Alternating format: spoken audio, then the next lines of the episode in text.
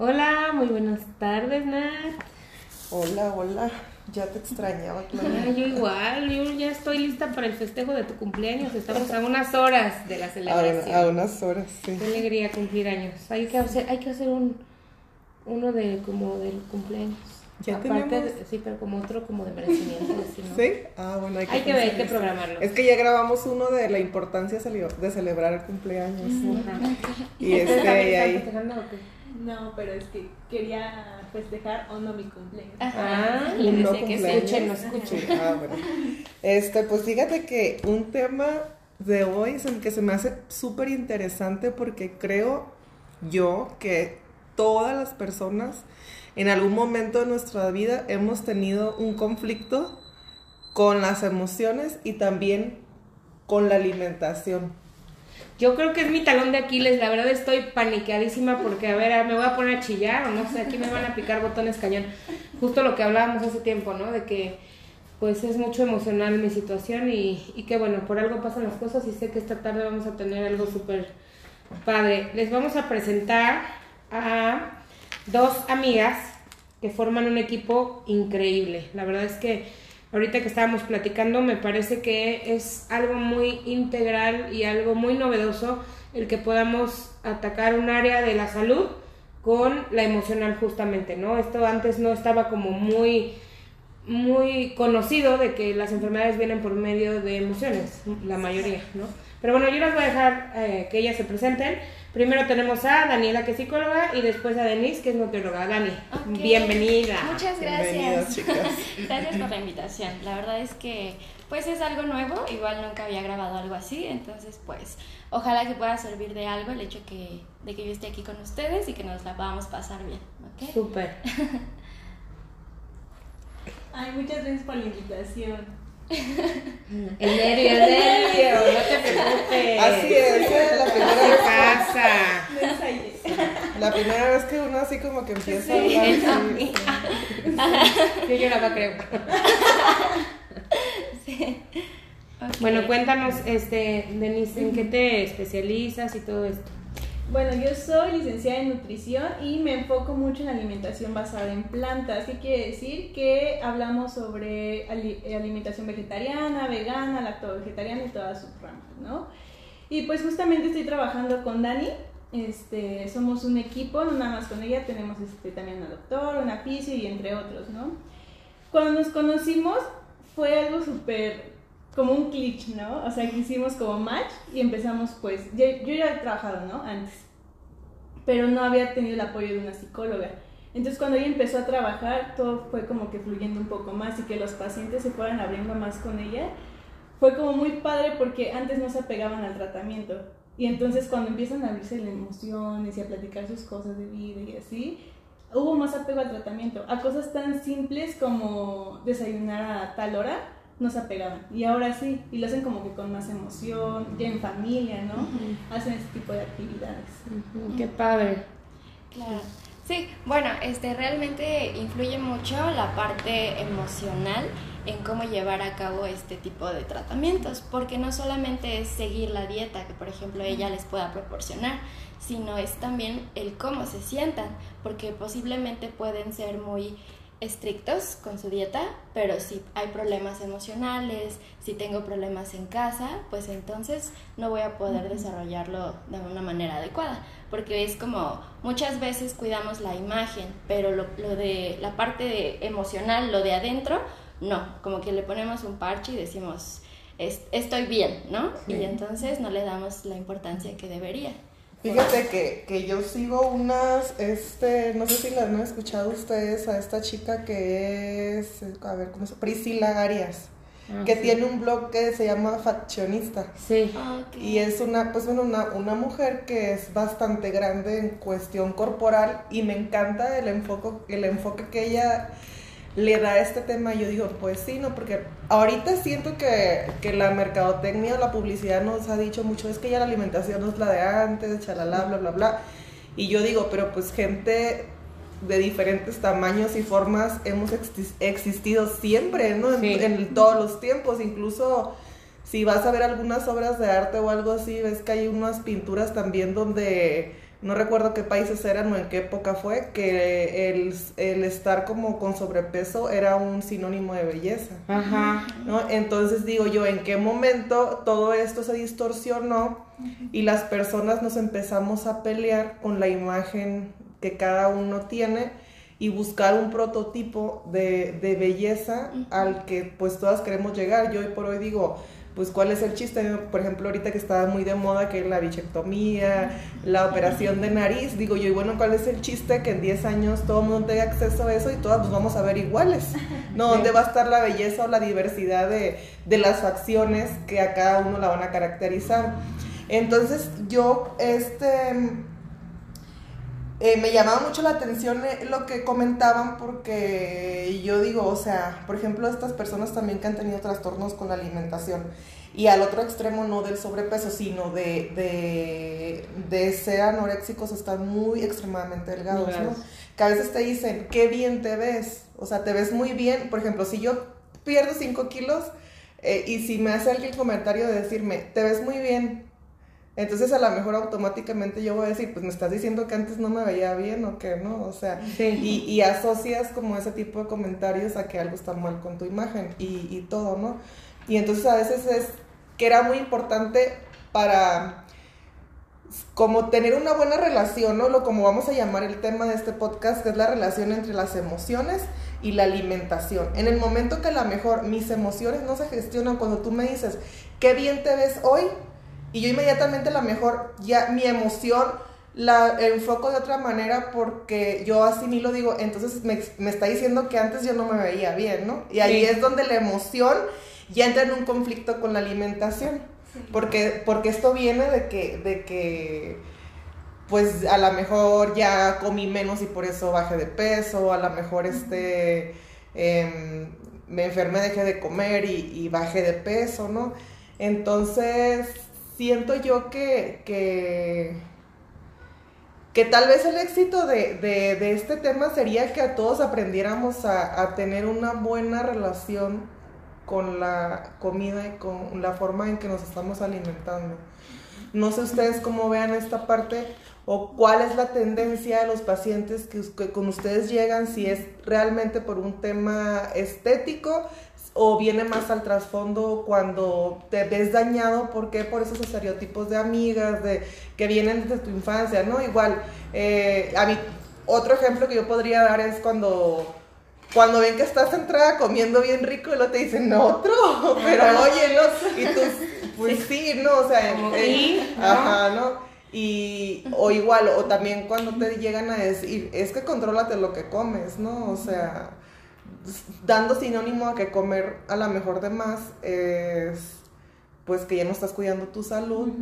Y para mí es como si a mí me dijeran si yo dijera es que me estoy orinando pues contrólate no o sea, también cómo te vas a controlar el hambre sí, no fíjate que siento que esto es como la parte de una flaquita como de una super fit pero vamos a ver mi postura. Yo siento que ahorita yo que tengo sobrepeso no veo que toda la influencia de, de medios está atacando cañón a los estereotipos justo de gente súper esquelética. O sea, llevo a mis hijas a comprar ropa o así y veo una madre que es como para un cuello.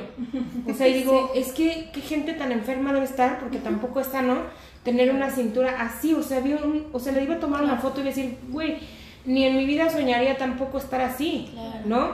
Y, y, y cómo son todas las como súper bellas, así las de las que promocionan marcas, la publicidad, todas son esqueléticas. Entonces, es como un bombardeo interno para la gente que no logramos o que no tenemos ese cuerpo de no eres aceptada, ¿no? Y entonces esta la fashionista también me caga porque o sea, está súper grande también y como que es de no importa, ¿no? Y hasta como más y salgo en mis fotos rebosante con ropa que la verdad tampoco se me hace, ya es un juicio, ¿no? Pero a lo mejor mis complejos hablan, pero tampoco está padre porque tampoco es saludable. Entonces, ni esta súper obesísima, ni esta súper flaquísima es el equilibrio.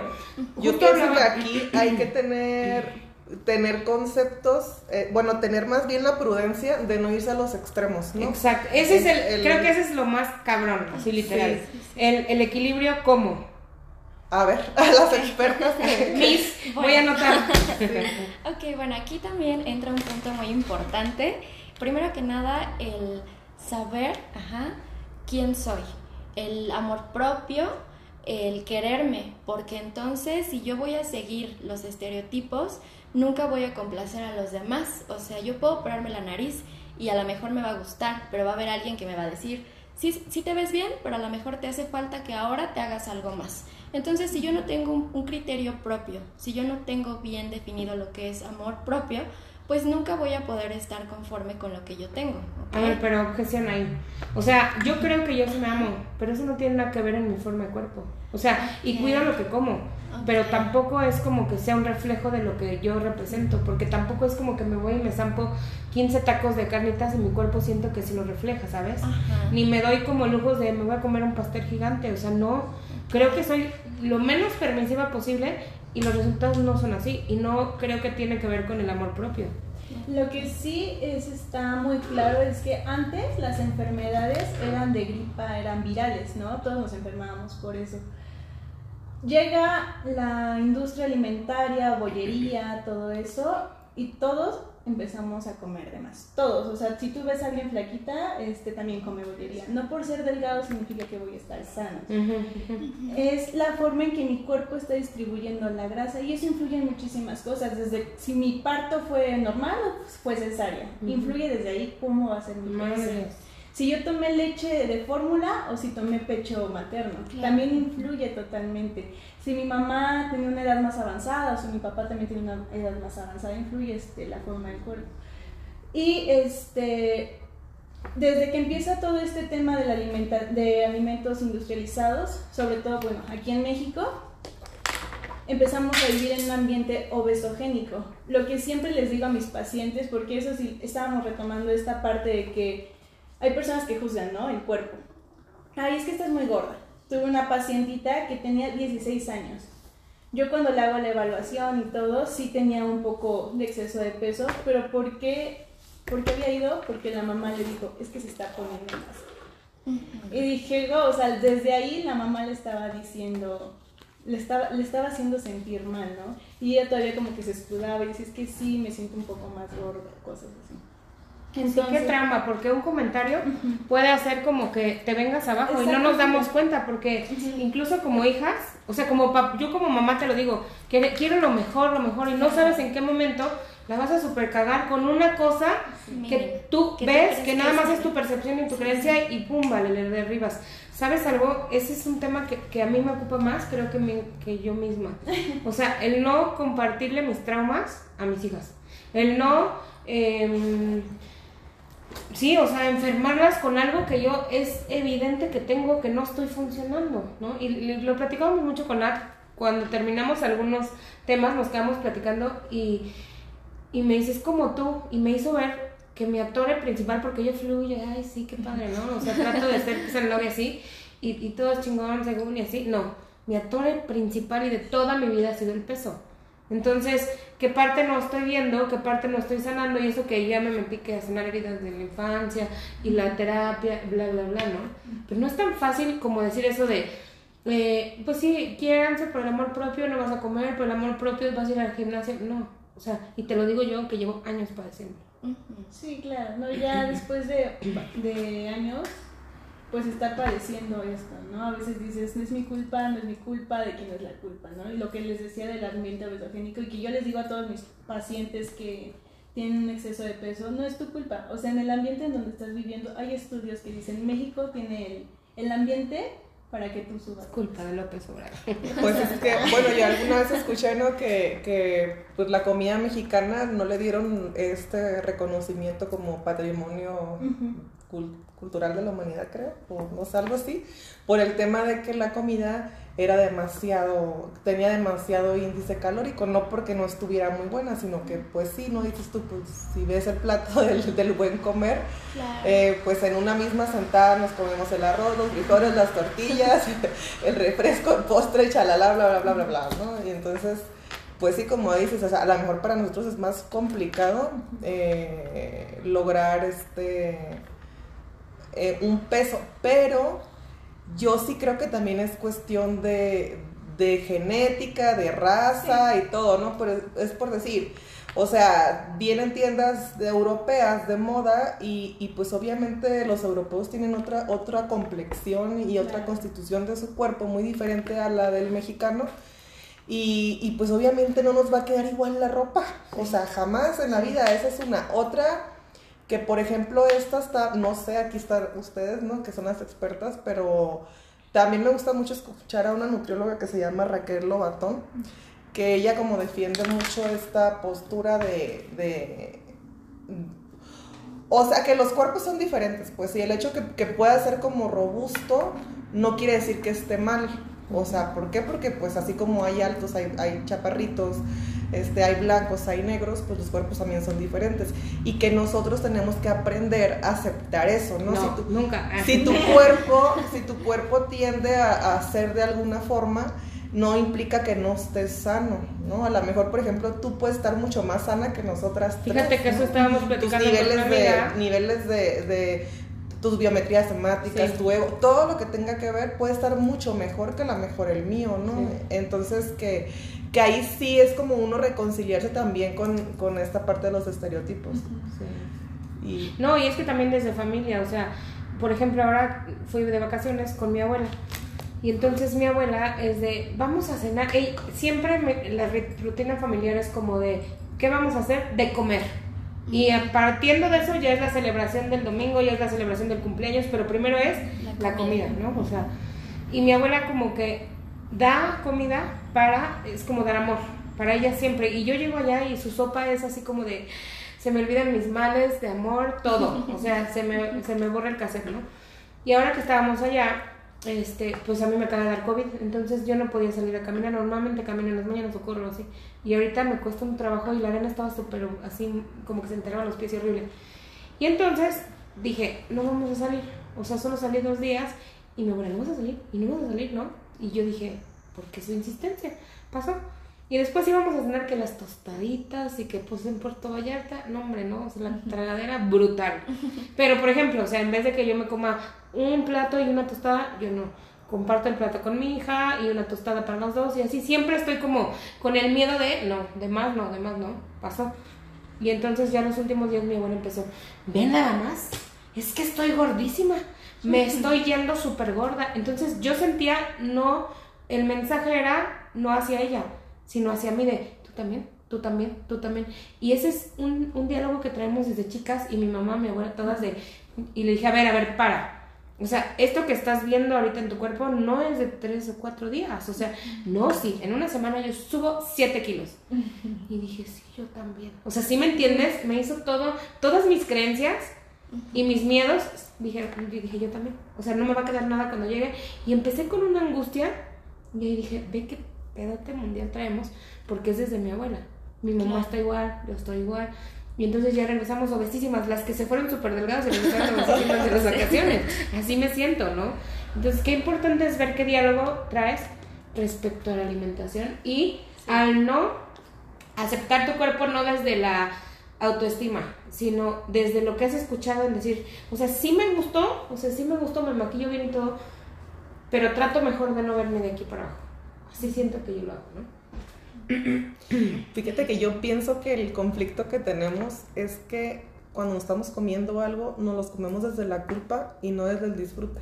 También como que eso, pues obviamente, pues te genera cierta, pues no sé cómo se podría decir la palabra, pero, pero pues sí siento que, o sea, ya estás programado desde que te vas a sentar a comerte algo, de decir, ay, o sea, esto ya se va Me directo a la lonja, ¿no? Y, y te lo estás comiendo, pero con esa culpa de que sí, soy una esto y otro Gorda. por comérmelo y no es del disfrute. De decir, claro que me lo merezco, me lo puedo comer y no pasa nada.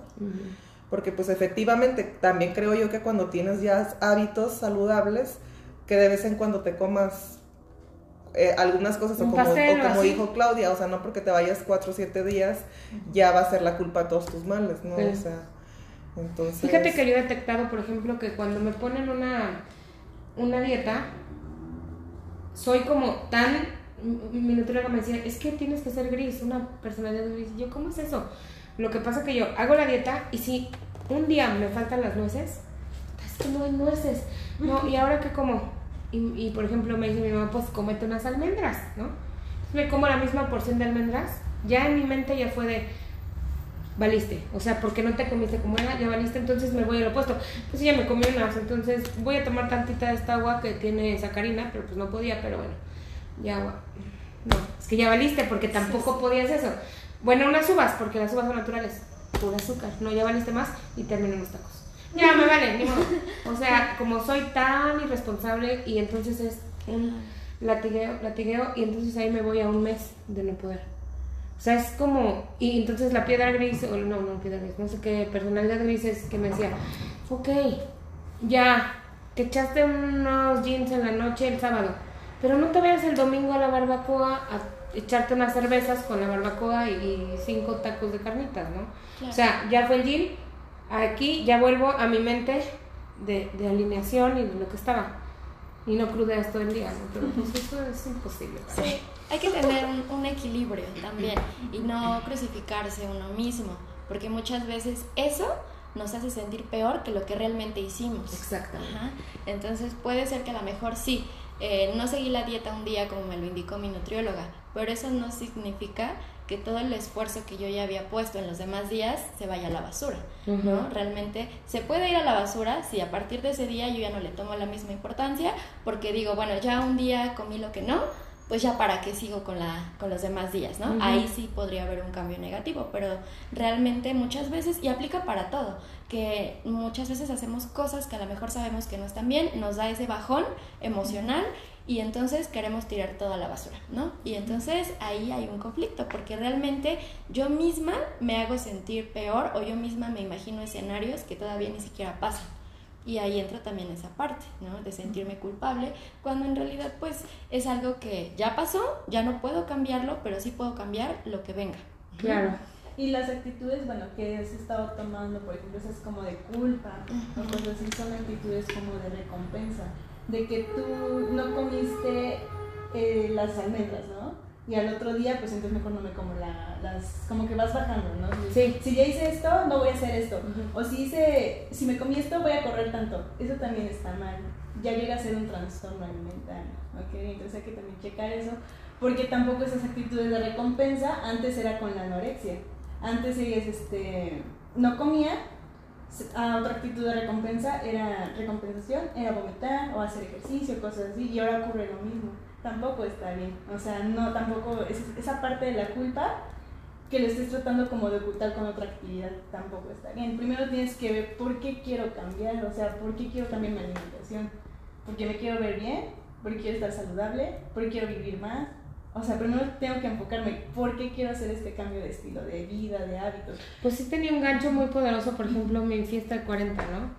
Y creo que un año me mentalizaba, pero después se me olvidaba y me acordaba y decía, no, tengo que correr. Y después se me olvidaba. Y entonces, no sé, o sea, no ha habido algo tan... Un nuevo novio, podría ser. no, no ha habido algo así como que, que me jale, o sea, no sé. Que aquí también es, es importante pensar que todas esas acciones al final a la persona que más van a afectar o a beneficiar es a uno mismo. Si yo no sigo mi dieta, si a lo mejor yo digo, ya no quiero continuar haciendo ejercicio, a nadie más le va a afectar, solamente a mí. Entonces, así como puedo ganar, así como puedo perder. Pero siempre hay que pensar que nosotros somos nuestra prioridad. Entonces, así como hagamos cosas buenas que me van a beneficiar, también lo, lo contrario. Entonces, siempre hay que tener una meta, un objetivo de por qué hacer las cosas. No solo voy a hacerlo porque los demás dicen que está bien. Ajá, porque a lo mejor...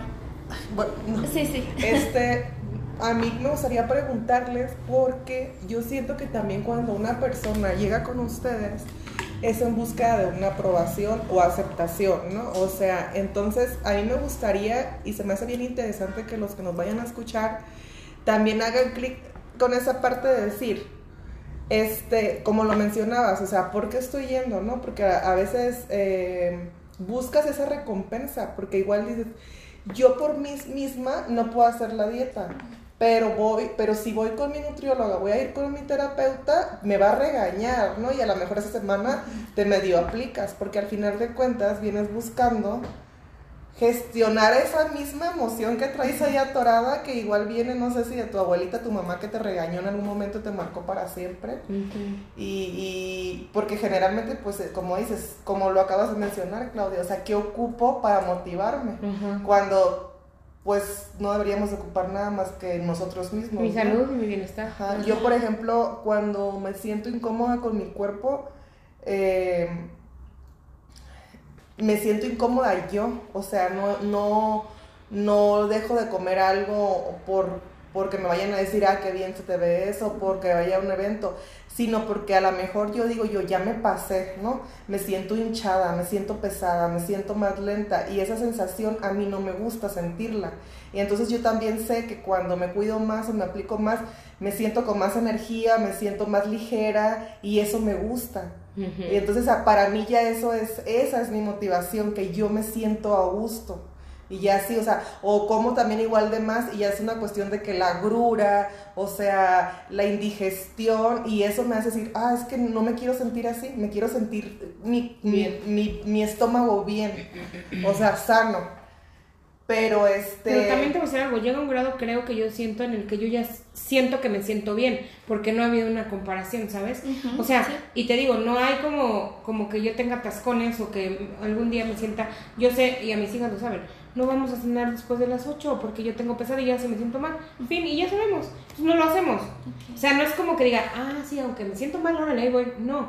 Entonces, yo ya tengo un status quo como estoy pero pues sé que si estuviera a lo mejor como ella podría estar mejor, pero no soy consciente aún ni puedo disfrutar de esa sensación. Entonces yo digo, pues ya estoy bien. Sí, llega como un punto de, conformismo, ¿no? Exacto. Ajá. Y, sé que sí podría estar mejor, y sé que podría correr más, y sé que podría tener muchas posibilidades, pero lo sé aquí, pero no, no sé, o sea, no hay algo que me obligue a, a seguir, ¿no? Claro. Eh, un ejemplo podría ser una persona que deja de tomar es difícil dejar de, tomar, pero cuando empiezas a experimentar los beneficios de decir qué padre que amanezco un domingo en mi casa sin estar cruda, que me siento bien y entonces esas cosas ganchos como ganchos claro eso es lo que te motiva a seguir en esa sobriedad no es un ejemplo. Entonces es lo mismo que pasa cuando yo veo los resultados y que esos resultados me hacen sentir bien a mí entonces, eso va a hacer que yo me motive de alguna manera y pueda seguir en esa línea. Ajá, es un ejemplo también. Un niño, ¿no? Este, que saca 10 en un examen o sale bien en calificaciones, va y le presume a la mamá. Y la mamá lo va a felicitar y qué padre, pero la calificación es para él. Entonces, realmente él es el beneficiado. La mamá le podrá decir que bueno, hijo, pero al final él es el es su calificación. Entonces, es lo mismo que pasa en una situación así. ¿Cuáles son las principales emociones que nos hacen comer de más o que nos hacen tener desórdenes alimenticios? La tristeza. La tristeza también puede ser el hecho de que yo tenga alguna preocupación cuando estoy preocupado, cuando estoy triste, o también puede ser en algún momento que yo esté llenando como un vacío, que a lo mejor acabo de terminar una relación, que a lo mejor va relacionado a lo mismo de la tristeza, que pues a lo mejor no encuentro trabajo. Entonces, también se relaciona mucho con la ansiedad. Entonces, si yo soy una persona ansiosa, no necesariamente es que yo todo el tiempo esté este así, ¿no? Eh, sí, que manos sudorosas, sí también, pero se puede manifestar de otra de otra forma. El hecho de que yo todo el tiempo me la pase comiendo también es un, síntoma de ansiedad. Oye, y esto es con terapia, definitivamente, ¿o cómo? Claro, bueno, se puede manejar, obviamente, tal vez tú poniéndote límites también es algo importante, pero definitivamente la terapia creo que es una como un arma, ¿no? Tener un soporte con alguna persona que yo pueda expresar lo que no puedo expresar con otras personas. Y precisamente eso es lo que se trata, el que uno como yo como psicóloga no les voy a resolver la vida, simplemente es guiarlos y que tú mismo te des cuenta que estás haciendo mal para cambiar esas cosas. ¿Sí? No es ir al psicólogo y decir, ya, voy a estar bien, él me va a solucionar mis problemas, no. Es que tú mismo te confrontes y digas, estoy haciendo algo mal, entonces, ¿qué tengo que hacer? ¿Y por qué lo voy a hacer? Oye, yo traigo como una crisis en eso de mi, mi hija, por ejemplo, pues se cuida, o sea, come bien, Y me dice, o sea, come papas, le gustan las papas y así, pero ella no se permite, como yo no se permite, ¿no? Y no es gorda, pero no es así como flaca, esquelética como modelo, ¿no? Y me dice, oye, mamá, ¿ya viste a mi amiga fulanita? O sea, todo el tiempo está comiendo, le mandan de lunch pingüinos, submarinos, o, hot dogs, o pizzas. En la tarde se compra unas papas así y la, nos la comemos juntas. Y en la noche se me tacos y ve la que flaca está. Y yo, me dice, ¿por qué? O sea, ¿cómo? Y yo que me cuido, ¿por qué no estoy así de esquelética, no? ¿Y qué? ¿Por qué es eso? Y yo, ah, pues, no sé. No, sí, sí, pasa mucho, ¿no? Que tenemos a la amiga flaca que por más que come, pues, este, no engorda, ¿no? Tiene que ver mucho con el metabolismo, ¿no? De cada persona. Y esto que les decía que influía tanto el parto, o sea, desde mi papá, o sea, desde que yo nazco, que tomé de leche va a influir muchísimo. Va, va a dar como, me están dando esa herencia, ¿ok? Y este, este tipo de personas, a pesar de ser delgadas, lo platicaba con mi doctora, me decía, es que son flacas gordas. Le digo, ¿por qué? Me dice, porque a pesar de que están delgadas, tienen este, malos laboratorios, ¿no? Han, han llegado flacas que tienen los triglicéridos hasta el cielo. Y eso sí, ¿eh? o sea, está comprobado. Son delgadas, pero tienen las grasas hasta el cielo. Su metabolismo las almacena, pero también saca, pero se almacena de otra manera. Entonces, empezamos a ver en el laboratorio triglicéridos, colesterol. Y sin en cambio, es, yo les pongo una comparativa a veces a mis pacientes, pongo la foto de una persona llanita, ¿no? Este, no con un sobrepeso, pero a lo mejor un poco llanita y así, y una flaca. Y les digo, ¿cuál está más sana? No, pues la flaca. No, la flaca los triglicéridos hasta el full y la llenita estaba totalmente sana. O sea, realmente el, esto de la estética no tiene nada que ver con tu salud, ¿no?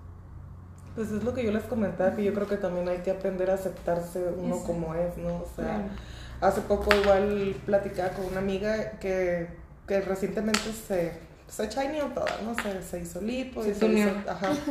Entonces yo incluso antes de que hiciera eso, eh, le decía, es que pues también es importante que eso lo lleves desde la mano de un terapeuta, le digo, porque, porque pues hay que ver qué buscas, ¿no? ¿Cuál es tu expectativa ya que estés así? Si realmente la vas a llenar o vas a... Porque tengo otra amiga que se dedica a hacer masajes así de, después de operaciones y me dice que la mayoría que llegan ahí llegan inconformes, ¿no? Porque la expectativa que tuvieron fue otra y creyeron que una vez estando así se les iban a solucionar todos los problemas, ¿no? Que a lo mejor el marido ya las iba a querer o que iban a encontrar el amor de su vida, pasando todo ah, en, la ah. apariencia. y pues, y se dan cuenta que al final de cuentas, pues no, no es por ahí, ¿no? Entonces, eh, yo creo que es parte de lo mismo, es aprender que la, o sea, que tu, que tu apariencia física al final de cuentas no, no te va a dar o no te va a llenar la parte emocional que todos tantos buscamos, ¿no? Y a mí me ha tocado ver que, que o sea, sí lo he visto, o sea, por ejemplo, yo en la universidad tenía unas amigas que estaban súper bonitas, súper guapas, eran así espectaculares, casi modelos, y por ejemplo, o sea, nunca tenían novio, y cuando tenían novio les duraba una semana. O sea, ellas se quedan, pero ¿por qué no? Y a lo mejor porque las que, la que ella consideraban la fea o la que no era tan, tan espectacular, pues tenía un novio a lo mejor que la quería mucho, ¿no? Eh, y entonces, este, sí, entonces pues yo creo que, que, que... La suerte de la fea, la bonita la decía. Pero es algo súper difícil reconciliarte pues con con nuestro entorno, porque al final de cuentas, pues decíamos lo mismo, o sea, todo tu entorno te dice que qué es lo bonito y qué es lo feo, claro. ¿no? Incluso, incluso las princesas, ¿no? Las, todas las princesas están así, cinturita así, la Barbie, una cosa así, ¿no? Y, y quiénes eran las malas, ¿no? O sea, cómo estaba Úrsula, o sea, cómo entonces, entonces, tu psique inconsciente a lo mejor dice, pues yo asimilo que lo muy inmenso es lo malo y lo chiquito, finito es lo bueno. lo bonito. Ajá, exactamente, pero pues ya es, yo creo que es algo cultural y cada uno ir trabajando en tratar de modificar eso, que creo que sí, va lento, pero va. Porque ya, por ejemplo, ahorita yo ya veo, o sea, por ejemplo, hace 10, 15 años era imposible que uno viera una serie donde los protagonistas no fueran güeros. Ah, sí. En cualquier serie, película, todo. Y ahorita ya ves una diversidad cultural de morenito, chiquito, este... Eh, por ejemplo, estoy viendo una serie en Netflix que se llama Jane la Virgen. No sé si la han visto. Eh, véanla, eh, está muy chistosa, ¿no? Pero lo que me llama mucho la atención que esta chica, que es la protagonista, sale totalmente todos los estereotipos de belleza. O sea, es chaparrita, es morenita, es, o sea, no es gorda, pero su cuerpo dista mucho de ser un cuerpo perfecto. Ajá, ¿no? De lo que uno, uno quiere. Y yo digo, ah, qué padre, ¿no? O sea, a lo mejor ya va uno cambiando a aferrarse a ese estereotipo de Sí, claro. Pero ahorita está cambiando, pero ya nos habían planteado otra cosa, ¿no? Nosotros de chiquitas pues vimos otras cosas y ya se nos quedó. Por eso el conflicto lo tenemos nosotras, ¿no? Claro. Sí, también es importante de alguna manera el decir, nos casamos, o nos casaron con esa idea de la que está flaquita está bonita, ¿no? Pero realmente muchas veces la que está flaquita no está conforme con su cuerpo, ¿no? También muchas veces pasa eso.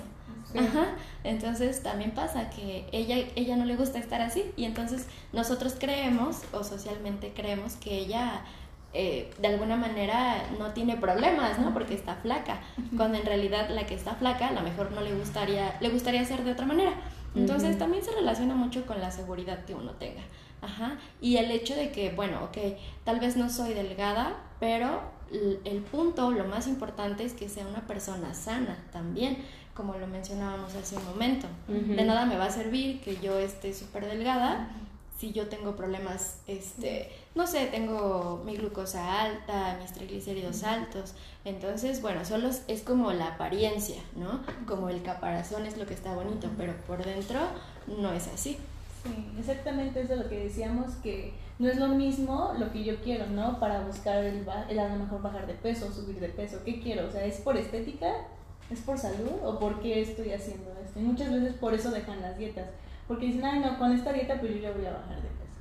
Y pues no, no llegaste en cinco años, en un año a ese peso, llegaste en 5, 10, 12 años en toda tu vida, ¿no? Desde chico, muchos desde chiquitos, ¿no? Y eso ya es un tema más, este, pues de, de la fisiología del cuerpo.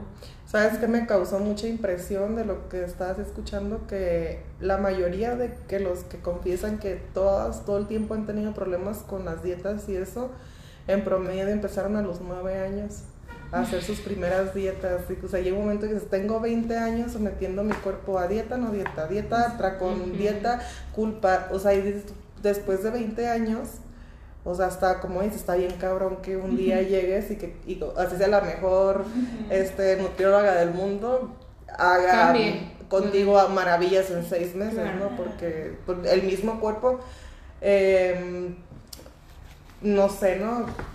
Yo he escuchado también que cuando el cuerpo lo sometes a todo esto, durante tantos años también es mucho más difícil después eh, que baje de peso un cuerpo. ¿Por qué pasa esto? Ah, que baje de peso porque lo sometes a estados metabólicos que no son sanos. Por ejemplo, hacen, hacían ayunos, ¿no? Que a lo mejor se metían este, a la dieta esta de que no comía tanto en este día y nada más comía una manzana. O la dieta de la piña, llegué a escuchar, la del brócoli hervido, cosas así. Sometía tanto tanta... O las pastillas, ¿no? las pastillas, no, las pastillas influyen muchísimo. ¿Los inhibidores o qué? ¿De, ¿De, hambre o qué? Ajá, exactamente. Todas esas pastillas para bajar de peso y ah. cosas así. Cuando no estás controlado con alguien profesional, porque sí las hemos dado a personas que están controladas y que están bien y sanas, ¿no? Y podemos llegar a peso saludable, pero es poco a poco y es con un profesional. Cuando yo empiezo a hacer este tipo de dietas que son como muy restrictivas y ayunos o cosas así, mi cuerpo dice, ¿cuándo me va a dar de comer? Entonces empiezo a decir, no, pues cada vez que me dé lo voy a guardar.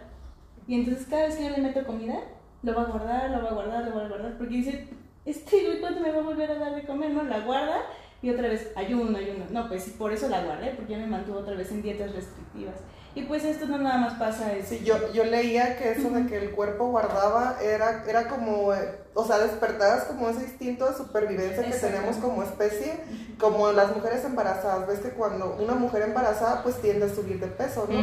Y biológicamente es supervivencia de especie. ¿Por qué? Porque tú estás creando un nuevo ser humano y entonces tu cuerpo está almacenando grasa además para ese nuevo ser humano que van a ser.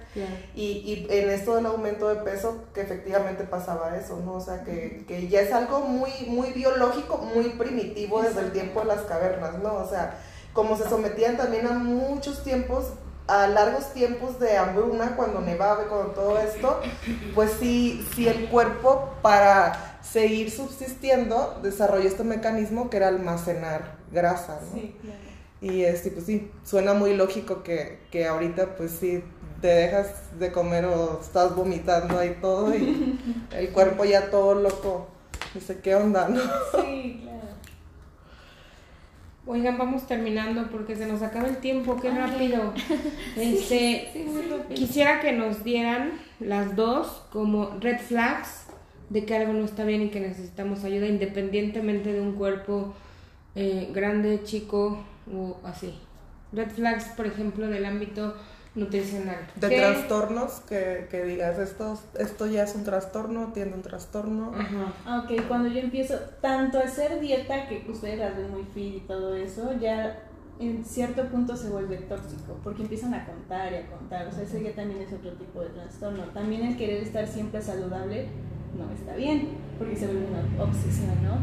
Eso, y pues yo creo que, o sea, no está mal cuidarse y tratar de verse bien, ¿no? Pero también llega a ese punto de toxicidad y pues tampoco está padre. Y tampoco está padre el otro extremo, de descuidarse y decir, no me va a pasar nada. O ponerse esta venda, ¿no? De que a veces hay personas que nunca se habían empezado y dejan así pasar tiempo, ¿no? Sin empezar. 10 años a tiempo.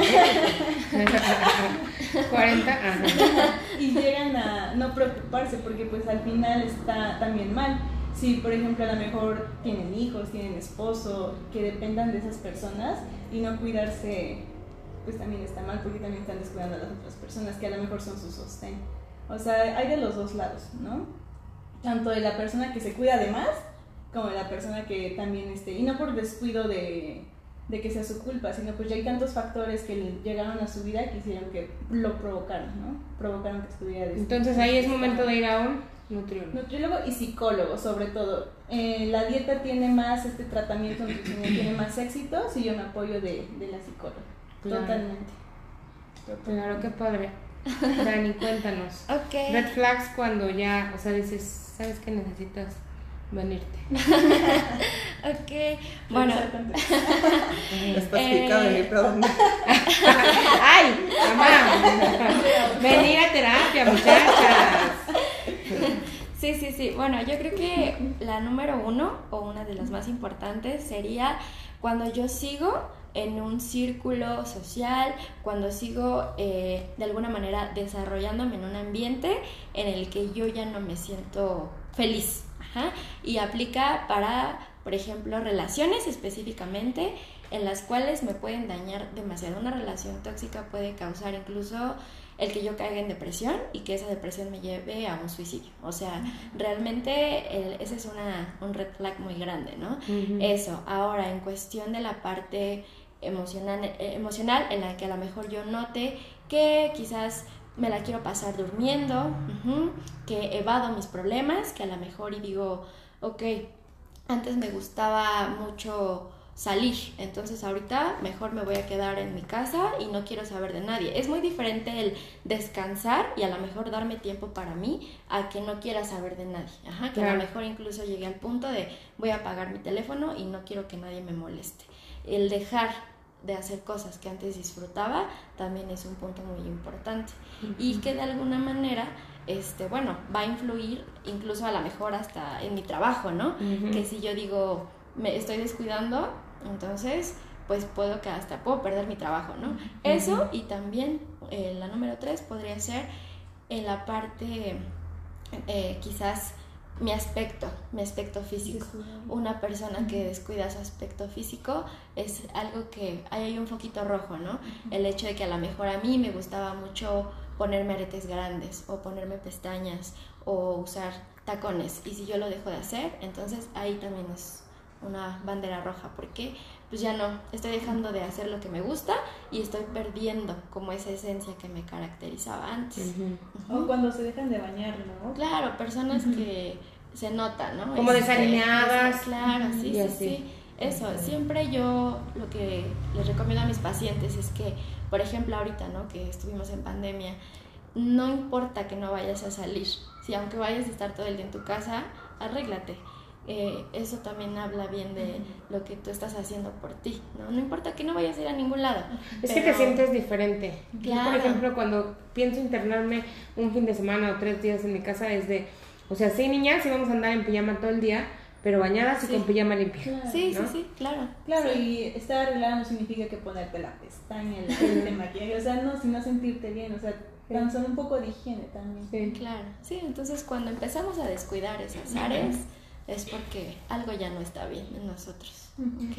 Ay, qué padre, Dani. Bueno, este tiene, ¿dónde las pueden encontrar? Ok, bueno, eh, tengo este mi Instagram, si quieren seguirlo, estoy como Dan, ajá, es Dan 0 con 3 Ns, 0 FA, es en Instagram. Igual, eh, bueno, también si en algún momento quisieran terapia, eh, alguien que estuviera interesado, mi consultorio se encuentra en la calle de Gollado, número 200, aquí en San Juanito, Texcoco. Ok, entonces, pues esos serían mis datos, no sé, Lick. Pues a mí me encuentran en Instagram como Gallegos Nude y pues atiendo a todo tipo de pacientes, desde enfermedades crónico-degenerativas, lupus, No, gente que quiere pasarse a la vida vegetariana porque a mí me, encanta ese tema. Qué padre. Y niños, sobre todo niños, me encanta tratar a niños porque muchas veces están perdidos y también los papás, ¿no? Sí. Y me encuentran ahí y pues mandan un mensajito y pues ya, agendamos. Yo ya para cerrar el tema, ahorita ya lo que lo último que dijiste sobre niños me también parece súper interesante para esto porque yo lo viví, tengo dos hijas y a las dos las crié diferente. La primera fue de guardería y la segunda fue de nana. Y desde ahí veo los hábitos alimenticios de una y de otra totalmente diferentes. Y con la de nana batallo muchísimo. Y si es la que luego tiende a subir de peso, batallo mucho para controlar que coma, que- o sea, tiende más como la comida muy hipercalórica. Y con la otra de la, la de guardería, o sea, no toma ni, ni aguas, este, ni refrescos, ni aguas de sabor, ella pura agua natural. Sí come de todo, o sea, sí se come unas sabritas, un pastel, pero muy rara vez, sabe decir cuándo sí, cuándo no. O sea, y entonces yo desde ahí digo yo, qué importante también es cuando desde chiquitos tenemos hábitos diferentes que nos enseñan a comer sano. Ujú. Y, y ya, y ahí es diferente porque creces también sin estar peleado con la comida. Exactamente. Sí, Es- tienes otra relación diferente, o sea, más amistosa con la alimentación que cuando no tienes los hábitos y ya de grande empiezas con este conflicto. ¿Cómo pero está mal? ¿Cómo pero me va a hacer daño? ¿Cómo pero me va a engordar? Y todo. Y pues sí, o sea, y, y la, la que es de guardería pues está bien delgada. Sí. Entonces, Ay, no, cuántas cosas. Yo creo que tendríamos que una semana completa de podcast para poder abordar sobre todo, la alimentación. Sí, bueno, entonces vamos a poner sus datos para que eh, están en Texcoco Sí. y para que las, las contacten. Y bueno, pues yo también voy a hacer cita pronto. Muchas Sí, gracias por estar aquí. Gracias a ustedes. Gracias, que les chicas. haya Bienvenidas. gustado. Esperamos que no sea la, La primera primera, ni el- ni la última vez que Claro estemos que sí. sentadas aquí hablando de un tema tan pues importante. que importante, ¿no? O sea, el sentido de esto siempre es transmitir información para que la gente sepa qué hacer con ella, ¿no? O sea, muchas veces también actuamos desde la ignorancia, ¿no? Porque Claro. no, no, no nos llegan, o sea, yo lo veo con mi familia, o sea, yo le hablo a mi mamá de algunos temas y, y me dice, ¿y eso qué es? ¿no? O sea, y digo yo, qué privilegiados somos hoy que tenemos acceso a muchísima información y entonces no tenemos menos pretextos para poner acción y hacer las cosas y hacer un cambio en nuestras vidas y en la sociedad y yo les quiero invitar a que en lugar de estarle diciendo a la gente qué bien te ves, mejor les digan cómo, cómo te sientes o qué bien te sientes. Sí. Que festejemos más el cómo se siente la persona a cómo se ve. Y podemos hacer la gran diferencia en las personas también. Ay, qué bonito. Sí. Muchas gracias por estar aquí. Nos Ay, vemos a la a próxima. ustedes. Nat, feliz cumpleaños. Bye bye.